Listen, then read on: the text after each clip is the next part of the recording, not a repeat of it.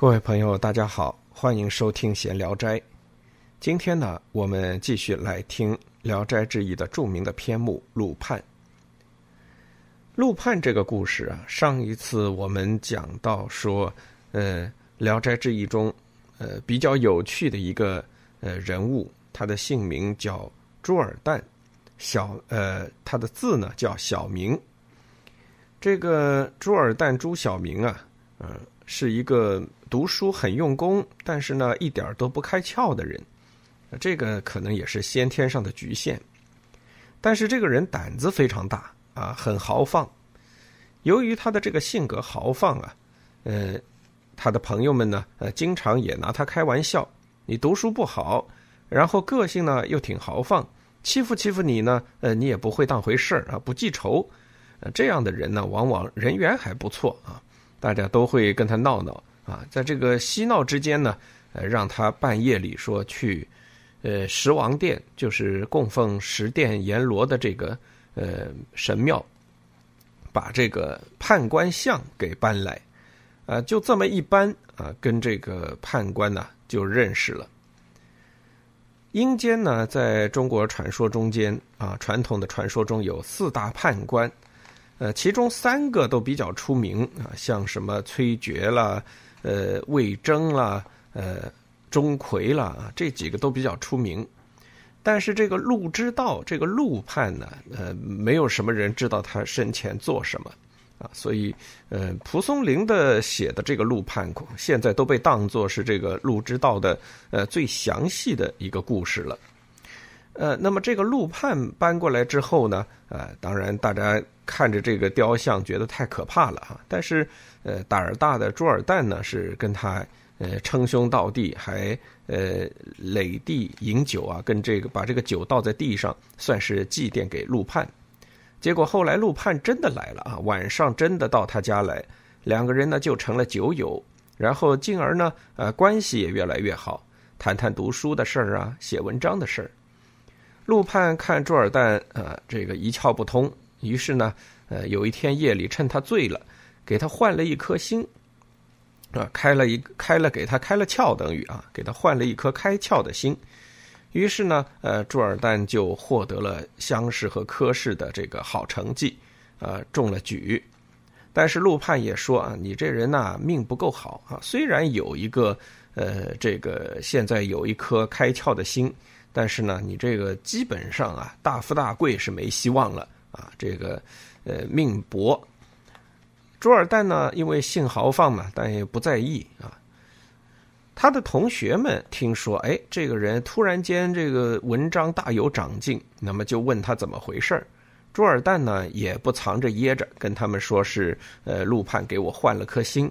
啊，同学们都着急啊，那说那请陆判吃一顿吧，给我们每个人都换一颗。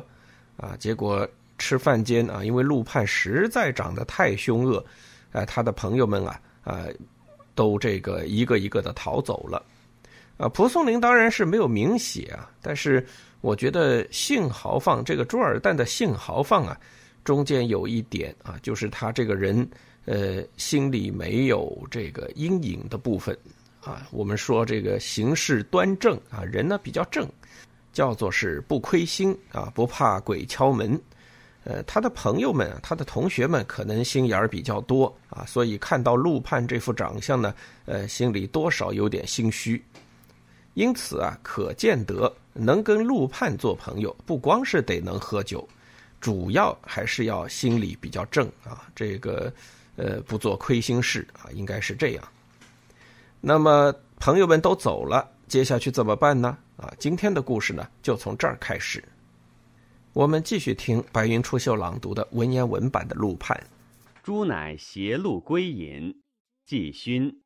朱曰：“兼长乏味，受赐已多，尚有一事欲相烦，不知可否？”陆便请命。朱曰：“心肠可议，面目想亦可更。山精于结发人。”下体颇亦不恶，但头面不甚佳丽。上欲凡君刀斧如何？陆笑曰：“诺。容徐图之。朱乃携路归隐啊。既然这个同学们都在席间，一个一个的都撤了啊，这个有事儿，那个呃出宫，反正啊，基本上都找着借口跑了。那剩下他们俩也别在饭店里待着了啊，所以呢，朱尔旦就带着陆判回自己家。呃，回到家里呢，继续喝吧啊，喝到半醉啊，既醺就是快要醉了。这时候呢，朱尔旦就说了：“兼肠乏味，受赐已多。”煎三点水一个前后的前，这个字呢，其实意思就是洗涤的意思。把这个肠子啊洗了一洗啊，把这个胃呀切开来啊，这些事儿呢，呃，都已经是呃受了你的恩赐了啊。煎肠乏味，那么当然指的就是呃前一阶段有一天晚上他喝醉了酒，呃陆判也不跟他打声招呼就给他开了膛。啊，一样一样东西拿出来理啊，理完了以后呢，换了颗心，再一样一样放回去，然后把他的这个身体啊合拢啊，就这件事儿，就是说你当初给我开膛破肚啊啊，已经是给了我很多帮助了，但是呢，我现在还有一件事儿啊要烦劳你，不知道呃可不可以？呃，陆判说这客气什么呢？啊，这个我们俩都是兄弟相称了啊，忘年之交。呃，有什么事儿你直接说，所以叫路便请命，意思就是啊，朱二蛋不用客气，有什么要求就提，呃，陆判呢一定帮忙。朱二蛋就说：“既然心肠可易啊，就是这个肚子里的下水啊可以换，那么是不是面目也可以换呢？”山荆啊，山山里的山，这个荆呢就是呃荆州的荆。山精就是我老婆，也叫卓精啊。于结发人，结发人的意思呢，就是原配妻子。我的原配这个妻子呀，下体颇亦不恶，说他这个身体啊还不错啊，长得挺好看的，身材挺不错的啊。呃，这个前凸后翘啊，或者说这个皮肤光滑啊，等等各种方面，呃，都还是不错的。说是说的下体，但是实际上指的又是身体的部位啊。但头面不甚佳丽，说他长得不好看，这个面容差点儿。所以刚才他说的是心肠可易，面目想亦可更。朱尔旦是想呢，哎，自己这个老婆脸面长得不太好看。过去自己是一介穷书生，而且呢，呃，也读书没有什么。呃，看不到什么希望啊，所以也没觉得这是个什么事儿。呃，现在不对了啊，现在人家是举人了，好歹也算是地方上的一个名士。这个名士的妻子如果啊不抻头，可能会有点啊心理上有点烦啊。所以他说这个头面不甚佳丽，上欲凡君刀斧如何？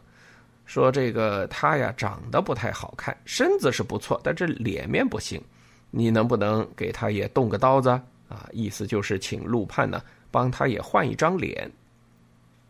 陆判呢就笑了，好啊，诺就是好，容徐图之，你让我啊慢慢的找找，啊这个呢就是不像换心了啊，这个地狱里面随找都行，啊这个要找到漂亮姑娘的脸面来换啊还是有一点困难，所以说叫容徐图之。过数日，半夜来叩关，诸即起言之，逐之，则金果一物，诘之，曰：“君囊所主，相间物色，使得一美人手，敬报君命。”诸波士景血游失，陆力促急入，勿经禽犬。诸律门户夜凶。陆至一手推飞，非自辟，引至卧室，见夫人侧身眠。陆以头受诸抱之，自于靴中出白刃如匕首。按夫人相，着力如切斧状，迎刃而解，手落枕畔。急于生怀中，取美人头和项上，详审端正。而后按捺，比而以枕色兼济，命诸一手静听，乃去。这一段写的非常的精彩啊，也是整个陆判这个故事里，呃，令人印象最深刻的部分。前面说朱尔旦请这个陆判呢，帮他的媳妇儿换张脸，呃，他可能想的呢，呃，就是把这个脸呢切下来换一张就行了，呃，过了，但是呢，这个呃，陆判说啊，要慢慢的来啊，帮你找到合适的啊，然然后才能给你换，那换呢是肯定能换。过了几天啊，半夜有人敲门，朱尔旦一开门啊，一看是这个陆判，赶紧把他请进来。这边我觉得白云出岫可能是念错了啊，应该是朱即起言入，起就是起床的意思，言入延安的延进入的入，这个就是把人请进家门啊，请进来。即起言入，烛之见金果一物啊，这个点了一支蜡烛，一看，哎，带着一包袱，就问这什么玩意儿？陆判说：“君囊所主，你。”前面啊，前一阵子你对我嘱咐的事儿啊，相间物色，哎，不好找，这真不好找。为什么呢？啊，一般来讲，阴间里面都是呃年老的人才去啊，所以呢，你你这个媳妇儿年纪那么轻，那得给你找一个年轻人的脸面啊，这样的人首先就少，然后呢，得找一个高矮胖瘦合适的，是吧？呃，你不能说你媳妇儿这个儿。啊，给他整一个特别大的脑袋，那也不合适；呃，整个特别小的也不行。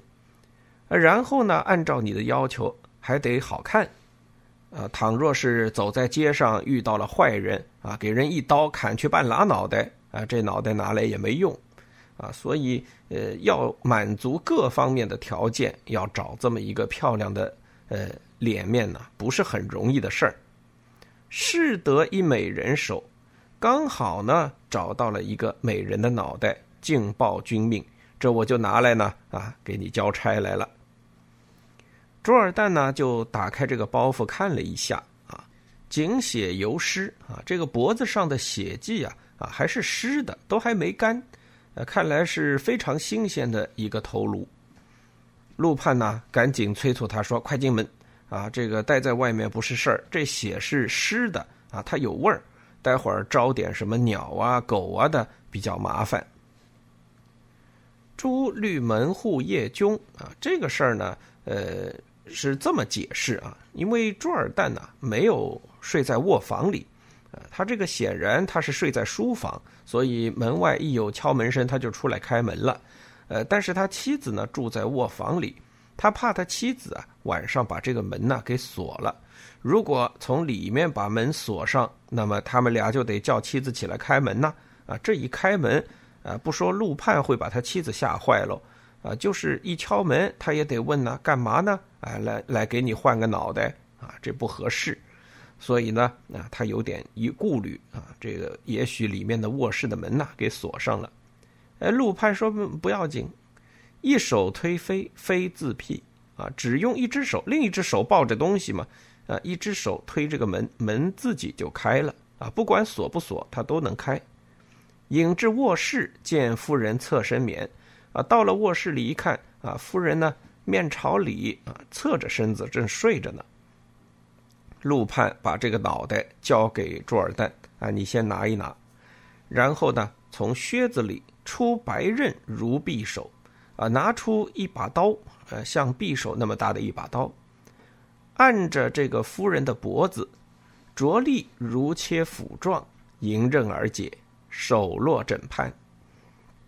这一句话讲的是这个陆判怎么把呃朱尔旦夫人的这个脑袋切下来，啊，这个过程听起来是挺吓人的，但是蒲松龄用的这个句子啊，非常的冷静，哎，不知道大家有没有从文言文中体会出这一点来啊？陆贽。一手推飞，飞自辟，啊，这个一段呢就已经说明很从容了。引至卧室啊，然后，呃，见夫人侧身眠，陆以头受珠抱之，自靴中，自于靴中出白刃如匕首，按夫人相着力如切斧状，迎刃而解，手落枕畔。你看这个句子写的都非常的冷静，一点儿都没有什么情绪性，啊，这个语言呢，其实就告诉你啊，不是个很可怕的事儿，啊，这就是对于陆判来讲，就像动外科手术一样，呃，切斧状啊，就是指像切豆腐的样子。我记得，呃，早年那个电视剧里面啊，这一段也是拍的特别的有趣。这个刀下去，这个脑袋就跟着这个刀啊滚落下来，啊，没有任何的呃阻力啊，似乎非常容易。急于生怀，这个生就是呃朱尔旦，忙从这个脑袋下来了吗？原来夫人的这个脑袋掉下来了，掉在枕头边了。陆判呢，就从朱尔旦的怀里把这个美人的脑袋拿过去。取美人手和向上啊，这个放在呃朱尔旦媳妇儿的这个脖子上，详细审端正，哎，这个写的很仔细，说明陆判做事情还是很仔细的，呃，不是往上一搁就行，第二天早晨起来脸冲后是吧？啊，这不行，呃，他还是仔仔细细的看，哎，装正了没有？这个脖子啊，这个下巴颏儿啊，跟这个锁骨的关系是不是非常的呃正？有没有歪啊？耳后按捺啊，就是然后呢，看到它端正了，然后用力的按一按，以而以整色兼济。接下来呢，呃，就是把枕头拿过来塞到这个夫人的肩膀这一块儿，命珠一手静锁，乃去。这个地方呢，我觉得他也是读错了，他读成了听啊，呃，当然不是听，应该是静锁。静所，安静的静，场所的所，就是一个僻静的地方。义这个字呢，是一个并框字，然后一个家家字的家，底下一个土。呃，这个呃义这个字呢，就是埋葬的意思啊。叫这个朱尔旦呢，把你媳妇儿这个脑袋呀，找个僻静地方给埋了。啊，这一切都做完了，啊，这个陆判呢就走了。朱七醒，觉颈间微麻。面颊甲错，搓之得片血，甚害。忽必即灌，必见面血狼藉，惊厥。着之，盆水尽赤。举手，则面目全非，又害极。夫人引镜自照，错愕不能自解。主入告之，因反复细审。则长眉眼鬓，笑靥成全，画中人也。结领验之，有红线一周，上下肉色判然而异。朱尔旦的妻子醒来了啊，觉得呢自己的脖子中间啊有点麻麻的啊，这个有点像朱尔旦当时被开膛破肚之后的感觉啊。呃，感觉就是这一条线这边有点麻，哎，这个朱尔旦的妻子呢是觉得脖子这边有点麻，面颊甲错，什么叫甲错呢？就是呃，这个怎么说法啊？如果呃大家小时候淘气把这个浆糊啊，呃抹在脸上过的话，啊，你们就会明白什么叫甲错啊。过了一阵之后，这个浆糊啊都会呃干干了以后呢，就这个。向上翘翘起来一块一块的皮啊，这个就叫甲错。他就觉得这个脸上像沾了什么东西一样，一层一层的，像鳞甲一般啊，参差错落。搓之得血片啊，那个拿手一抹，呃，拿到的不是这个浆糊啊，这个是一片一片的血啊。这个地方我觉得白云出岫可能又读错了，这边可能比较草率吧。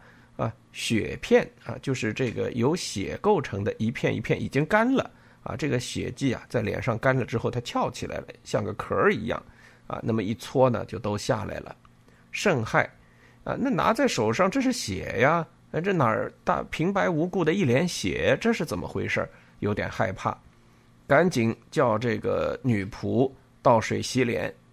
女仆进来一看，嚯，这一脸的血呀！啊，更是非常的吃惊，那赶紧洗吧，洗的一盆水全都红了。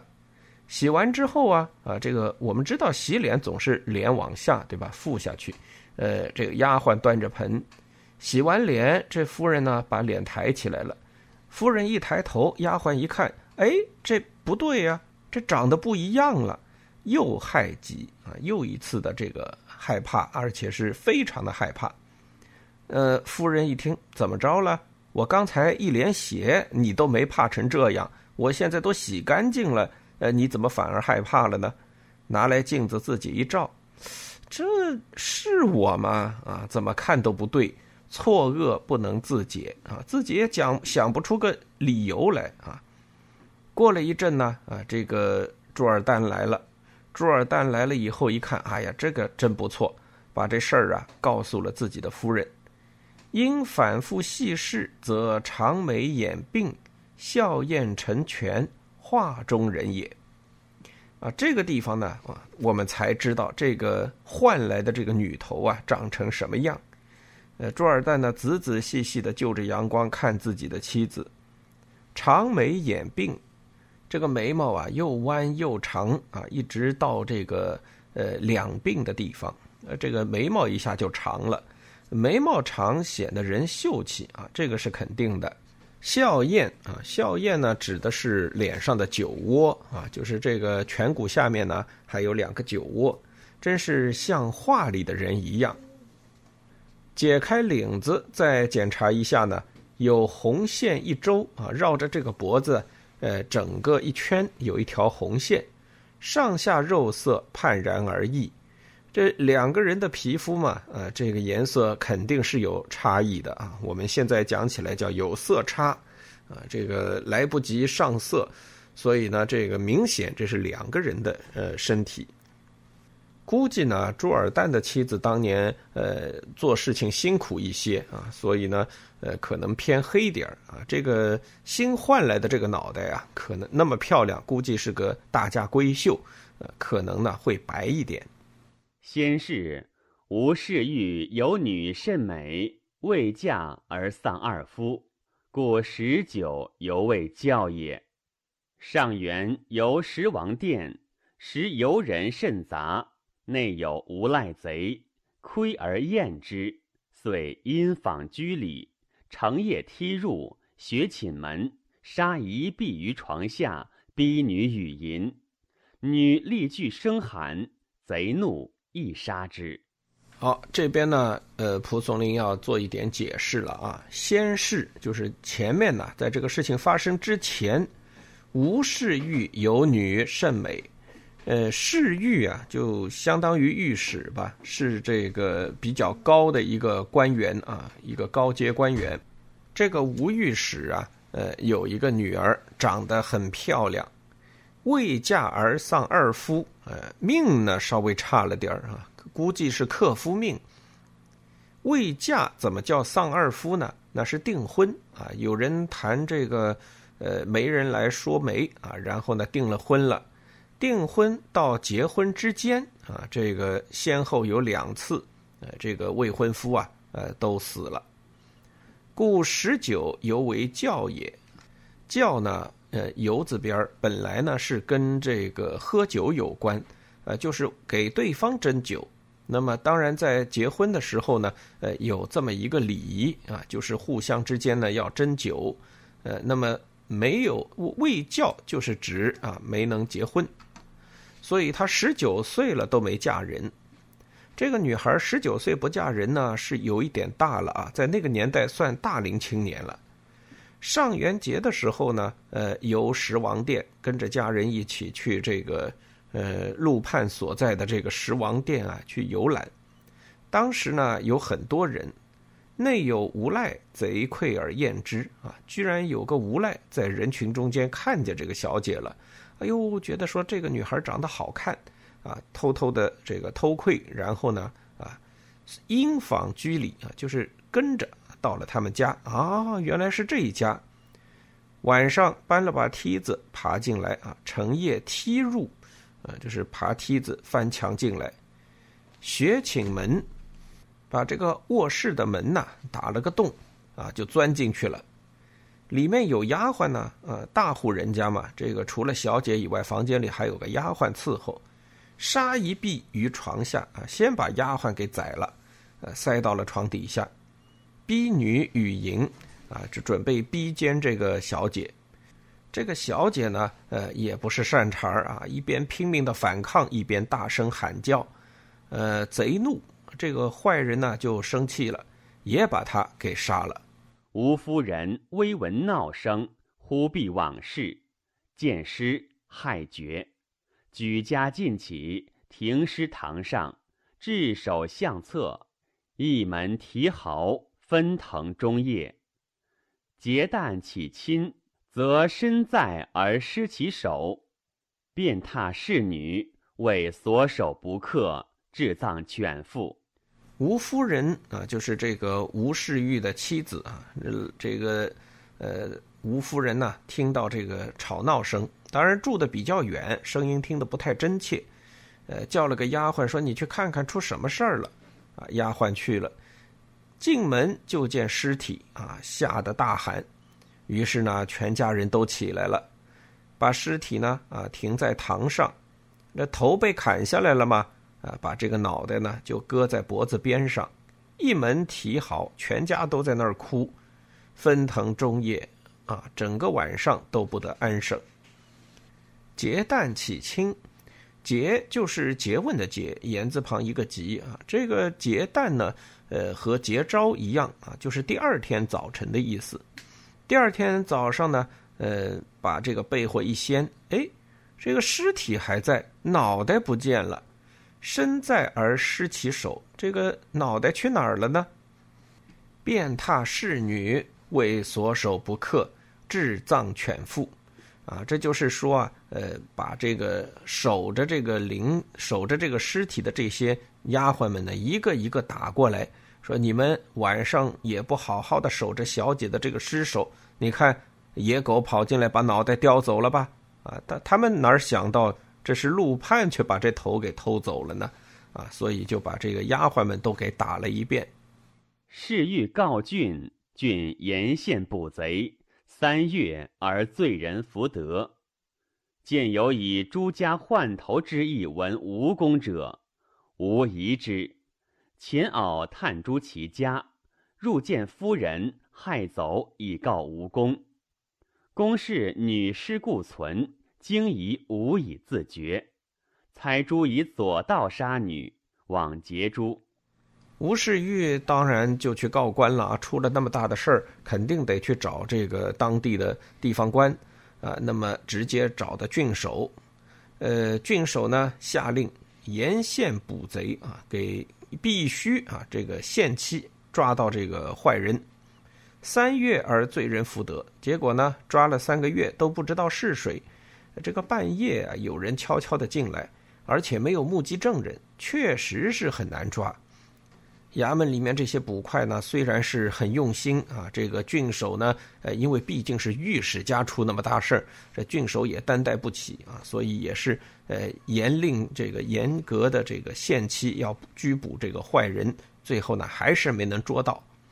到这里啊，这个蒲松龄的这个插叙呢就算结束了啊，就这个脑袋怎么来的，他交代清楚了。接下去呢啊，事情就继续发生。见有以朱家换头之意闻吴公者，啊，就是后来呢，啊，渐渐的就有人，呃，把这么一个译文呢，给这个传到了呃吴御史吴世玉的这个家里，啊，这个朱家就是朱尔旦家，说朱尔旦家这个媳妇儿啊，脑袋换了。啊，这个事儿是个奇闻异事啊，叫异。闻吴公者，就是呃告知这个吴世玉。吴世玉呢，就有点怀疑，嗯，怎么这么巧？我们家丢一脑袋，他们家换一脑袋。前媪探诸其家，啊，把家里的这个奶妈叫来。奶妈当然对小姐是非常熟悉了，呃，而且奶妈可以在外面抛头露面，啊，大家的这个总不见得让诰命夫人出去抛头露面是吧？啊，所以叫了一奶妈啊，老婆子说：“你先去看一看啊，是不是这么回事儿？”呃，像不像小姐？那奶妈到了朱家啊，然后找了个借口去见一下夫人。见完啊，这个一见面吓了一跳，赶紧就逃出来。回到家里之后呢，就告诉了吴世玉，肯定是说嘛，哎呀，这就是小姐呀，啊，这个绝对不会看错啊。我乃小姐从小奶到大，是吧？啊，看到这么个人，呃，一定就是小姐。这个吴世玉呢，啊，一想，哎，这挺奇怪，我女儿的尸首还在我们家呢，但是这个脑袋已经跑到朱尔旦家去了，这算怎么回事呢？啊，觉得想不通。呃，要不这个朱尔旦会什么妖术啊？以左道杀女啊，左道就是旁门左道嘛，呃，就是呃，可以说是妖术或者邪术啊，非正常的这种呃方式。说朱尔旦是不是会邪术、歪门邪道啊？用这种方式呢，杀了我的女儿，望杰珠。于是呢，就去询问这个朱尔旦。朱曰：“世人梦忆其手。”实不解其何故，为仆杀之，则冤也。吾不信，送之，收家人居之，一如朱颜。郡守不能决。朱归求计于陆。陆曰：“不难，当使医女自言之。”吴世玉亲自来问啊，朱尔旦呢也以实相告，说：“呃。”说我老婆呢是晚上做梦的时候啊被人换了脑袋了，真不知道是怎么回事啊！就这一觉醒来，人就不一样了。你要说是我杀了你女儿呢啊，这个绝对是冤枉啊！我没做这事儿。吴世玉是不信啊，于是呢就告到官家去了。收家人居之啊，就是把朱尔旦的家人呐，还有这个妻子啊，都拉去啊，这个都问，哎，结果呢，所有人说的话都跟朱尔旦说的一模一样。郡守审案啊，说这个我也没办法呀，啊，一没证据，二没动机，是吧？三没凶器，呃，整个证据链不足啊，啊，这个不能断案。于是呢，就把朱尔旦暂时给放回去了。所以，因为这里蒲松龄写朱归啊，就说明他没有被收押啊，是放回去了。朱二蛋回去之后呢，求计于陆，就跟陆判商量说这事儿怎么办？闹得这么大。陆判说这不难，当使医女自言之啊，医女就是他的女儿啊，就是让这个呃吴世玉的女儿啊啊自己来想办法。呃，这个一字啊，呃，当时医女自言之。呃，原本里面这个“一”字这一块是缺的啊，这个是缺了一个字啊。虽然我们也不太知道是哪个字，呃，但是注雪斋抄本上是写的“医女”，所以呢，现在基本上就用这个啊。当时“医女”自言之。吾夜梦女曰：“而为苏西杨大年所贼，吾欲诛孝廉，彼不厌于其妻。陆判官取儿头与之异之。”是而身死而头生也，愿勿相仇。醒告夫人，所梦同，乃言于官。问之，果有杨大年，执而谢之，遂服其罪。吾乃一株，请见夫人，由此为翁婿，乃以朱妻首和女尸而葬焉。陆判这一说完啊，当晚呢，呃，吴世玉就梦见了自己的女儿，呃，自己的女儿在梦里对他说：“儿为苏西杨大年所贼。”苏西是一个地方啊，这个呢，呃，今天的苏西是在义乌啊，不知道蒲松龄所说的这个苏西是不是这个地方的，呃，义乌的这个苏西镇，啊，说这个苏西杨大年这个地方的人叫杨大年。是他把我给杀了，贼这个字呢，是指做坏事啊，晚上做坏事。那么具体到这个案件上呢，就是杀人，呃，强奸未遂加杀人。吾与朱孝廉啊，跟这个朱孝廉啊没有关系啊，就是这个朱尔旦因为中举了嘛啊，所以叫朱孝廉。彼不厌于其妻，陆判官取儿头与之异之。说他呢，这个觉得自己老婆的脸呢不够漂亮，陆判官啊，就是这个四大判官的陆之道啊，呃，拿我这个头去跟他换了一下，所以呢，呃，我的身体呢死了，但我的脑袋呢活着，愿勿相仇，希望父亲不要因此啊视他为仇人。吴世玉醒过来呢，就把这个梦告诉了夫人。哎，他夫人很奇怪，也梦到了一模一样的一个梦境啊，两个人一对，完全相同。于是呢，去找了这个郡守啊，把这事儿呢跟他说了。呃，郡守马上派捕快出去啊，啊，去找啊，哎，真有一个杨大年，把他给抓了。抓了以后啊，再这么一审，杨大年供认其罪，这个杀人案子呢就算了了。吴世玉此后呢就去找这个朱尔旦，说：“这个既然啊，你的夫人有我长着我女儿这样的面目，我能不能再见一次啊？请见夫人，见一见这个呃你的妻子。